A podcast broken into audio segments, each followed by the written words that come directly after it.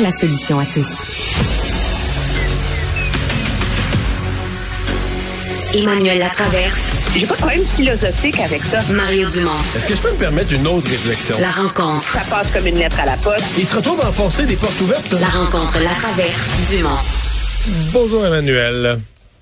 Bonjour. Ben, coup de tonnerre aujourd'hui dans le dossier de l'ingérence chinoise alors que la ministre euh, Mélanie Joly a fait l'annonce euh, en après-midi euh, que le, le, le, consul dont le nom est revenu souvent, le consul de Toronto, Chao Wei, était déclaré persona non grata.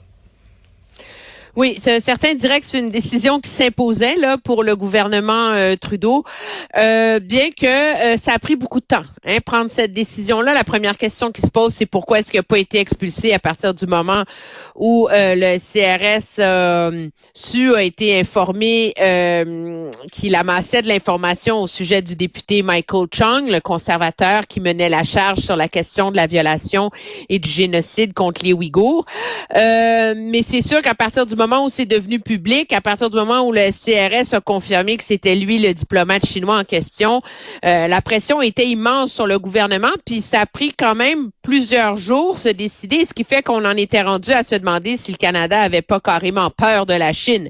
Et c'était le problème auquel, je pense, le gouvernement Trudeau était... Euh, était confronté et la raison pour laquelle finalement il s'est euh, résolu à poser ce geste qui est quand même exceptionnel, on s'entend. Ah hein. Euh, dans les faits, il n'y a pas de il n'y a pas d'obligation, il n'y a pas de test légal, juridique, tu tu ne peux expulser un diplomate qu'en de telles et telles circonstances. C'est vraiment une, décision strictement politique. Mais euh, quand tu le fais face à la Chine, tu sais qu'il euh, y a un coup qui va arriver là.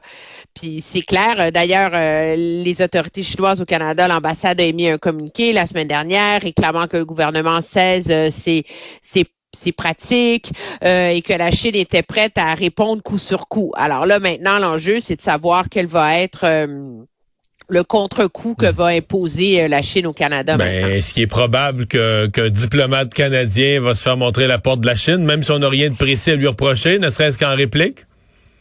Oui, ben c'est ce à quoi on s'attendrait, ok? Euh, mais moi, on m'explique aux affaires étrangères que c'est pas sûr que ça va être ça, euh, parce qu'avant de prendre la décision, comme on n'avait jamais expulsé un diplomate chinois avant, on essaie d'aller voir qu'est-ce qu'ils font la Chine quand ça arrive. Euh, tu sais, il y a comme chaque pays a ses méthodes. Euh, dans le cas de, de la Russie, là, c'est du un pour un. Tu sais, t'en expulses un, j'en expulse un, t'en expulses deux, j'en expulse deux. Là, ça prend 48 heures. Euh, tu sais, c'est quasiment des, des automatismes.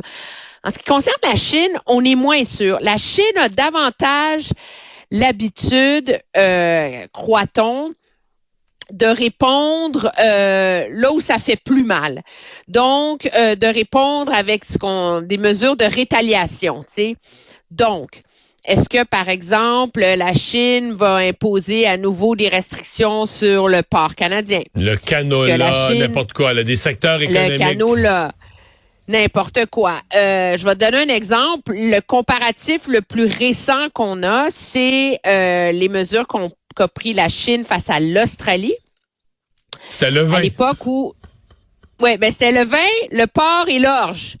Puis après ça, on a détenu pendant quelques temps euh, des journalistes australiens qui finalement ont été rapatriés, ce qui fait qu'il n'y a plus de journalistes australiens en Chine maintenant. Alors, tout le monde s'attend à ce qu'il y ait quelque chose. Le calcul, c'est que ça n'irait probablement pas jusqu'à euh, détenir encore une fois des Canadiens puis les accuser, là, les prendre en otage, comme on a fait avec les, deux Michael, parce qu'il y a un principe quand même universel, c'est un principe de proportionnalité. Là.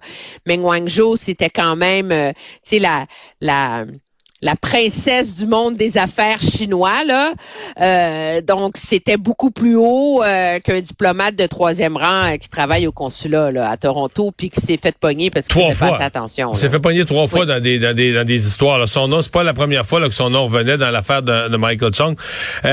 quand même, moi ce que je vais surveiller de la réplique de la Chine dans le fond, c'est est-ce que est-ce que c'est proportionnel? Est-ce que c'est du tac au tac? Est-ce que c'est une désescalade? Donc, est-ce que la Chine pourrait poser un geste moins gros que le Canada où là, on comprendrait qu'ils disent au fond, regarde, là, on le sait là, que notre gars, il a fait une série de coches mal taillées, fait qu'on réplique pour la forme, mais c'est correct. Ou est-ce que la Chine pourrait partir une escalade? Est-ce que la Chine pourrait faire plus gros que le Canada vient de lui faire? Dans lequel cas, tu démarres une escalade et là, euh, ça, ça, là, ça Mais mettait la le Chine goût. a la, la Chine a l'habitude de- des escalades. Hein? Puis il faut bien comprendre que de la, de la- de la même façon qu'ils euh, qu'ils sont assez euh, fiers à bras dans leur relation avec l'Australie, dont l'Australie est très dépendante de la Chine, c'est son marché numéro un d'exportation, etc.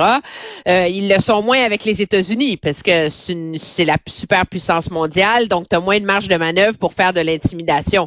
La crainte, bien sûr, c'est justement c'est que la Chine va euh, mettre en place une, des mesures de rétaliation qui vont qui seraient interprétées comme une escalade, mais en même temps, moi je pense que politiquement le gouvernement avait pas le choix. Euh, ça fait quand même euh, dans les nombreuses notes du SCRS là, qui ont été coulées euh, au Globe and Mail dans les dernières semaines, il y a quand même celle où dès 2021 le SCRS disait écoutez, le Canada c'est une cible facile là. Il y a pas, tu sais, nos lois ont pas été mises à jour, il y a pas de registre des agents étrangers. Euh, alors à un moment donné, si le Canada continue à tolérer comme ça euh, des gestes aussi euh, indignes en termes de diplomatie là, que de cibler un député élu, ben là, euh, le Canada euh, s'expose. Là. Alors, il fallait absolument envoyer un signal politique que c'est la fin de la récré et que le Canada ne ouais. tolérera plus ce genre de comportement-là parce que sinon, toutes les mises en garde de la ministre et des, et des ministres du gouvernement deviennent comme des paroles en l'air. Reste qu'Emmanuel, on, on reste sur notre appétit sur un point. C'est est-ce que le gouvernement Trudeau réagit au fait lui-même, réagit à l'action posée par un diplomate chinois, ou est-ce que le gouver- gouvernement Trudeau réagit à la médiatisation de l'événement en question, euh, qu'il fait mal paraître puis qu'il force à agir? C'est un peu ça. Est-ce que tu réagis à un fait lui-même, tu gardes en relation internationale, c'est acceptable, nous agissons, ou est-ce que tu réagis à la médiatisation politique puis à l'embarras qui vient avec? Ben, poser la question, c'est un peu répondre. Ouais, bon, je ça. pense. Là. Mais le gouvernement Trudeau va te dire que pour une raison que tous ignorent, le ministre de la Sécurité publique n'était pas au courant et que la conseillère à la sécurité nationale du premier ministre était au courant, mais qu'elle l'a pas dit au premier ministre. Alors, finalement, ils l'ont agi qu'au moment où ils l'ont appris. Ouais, c'est ça. C'est ça, c'est ouais, c'est ça. Euh, parlons de ce dossier du journal euh, en fin de semaine sur euh, l'accroissement des seuils d'immigration au Canada et tout ce rêve canadien d'une population de 100 millions en 2100. Euh, comment François Legault va naviguer là-dedans? Ben, François Legault, euh, en tout respect, va devoir euh, naviguer avec plus de nuances que ce qu'il a fait jusqu'ici. Euh, et peut-être plus de profondeur, je dirais. C'est une chose de taper du pied, dire on veut plus de pouvoir, on veut ci, on veut ça, la louisianisation, se déchirer les, la chemise sur la place publique, mais ça n'a eu aucun impact sur les ambitions du gouvernement, sur la perspective du gouvernement, pour une raison très simple, c'est que l'enjeu de la nation québécoise, de sa protection, de tout le reste, n'est plus un enjeu en politique fédérale canadienne. Je veux dire, euh, c'est plus un enjeu dans le psyché collectif. Je veux dire, tu étais aux premières loges, toi, des débats après midi, Charlottetown, tout ça. Il fallait trouver un accommodement, là. Oui, mais c'est ça. Mais là, on- à cette On est époque-là, plus là-dedans, là. Ouais. À cette époque-là, s'il y avait un meeting à Toronto là, avec, euh, on va dire, l'élite canadienne, des bons du monde des affaires puis des penseurs du Canada, le Québec faisait partie du Canada. Donc, si tu faisais quelque chose, il fallait que ça soit vivable pour le Québec. Je pense qu'aujourd'hui, ça existe plus. On fait quelque chose pour le Canada, le Québec, qui s'arrange, on s'en fout. On y... En fait, on y pense Ben, même c'est qu'on ne croit plus, c'est que dans ces cercles-là, on ne croit pas à la thèse de la menace existentielle qui pèse sur un Québec francophone. Alors, à partir de là, tout découle. Et le problème pour M. Legault, c'est que il a une politique face au Canada qui est, moi je l'appelle la politique du ni oui ni non. Il est ni canadien, donc c'est pas Jean Charest qui investit une partie de sa mission politique au fait de positionner le Québec dans le Canada, au fait de tisser des liens, des rapports de force, de, de monter toute une architecture de défense du Québec et de, de place du Québec dans le Canada. Il est pas là-dedans, mais il est plus dans la souveraineté non plus. Fait que c'est un, c'est un, un isolationnisme qui, objectivement, est-ce que ça finit par fragiliser Ben- le Québec dans le Canada? Moi, c'est, en tout cas, c'est la question que je me pose Ouais. de plus en plus.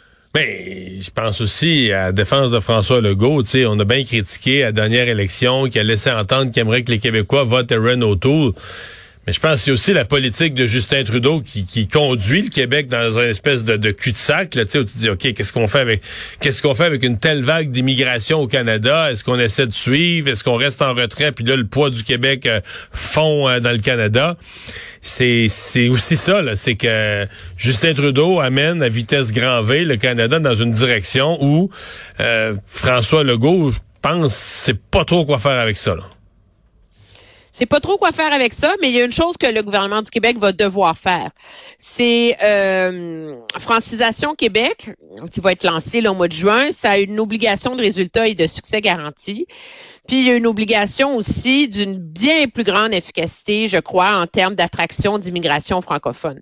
C'est pas normal que des gens euh, immigrants éduqués euh, choisissent le Canada, décident d'aller euh, en Alberta, c'est super beau, euh, Vancouver, tu sais que j'adore cette ville-là, là, mais tu sais, choisissent pas le Québec parce que c'est trop compliqué, c'est trop lourd, ça prend trop de temps, euh, ça coûte trop cher, c'est trop tout là.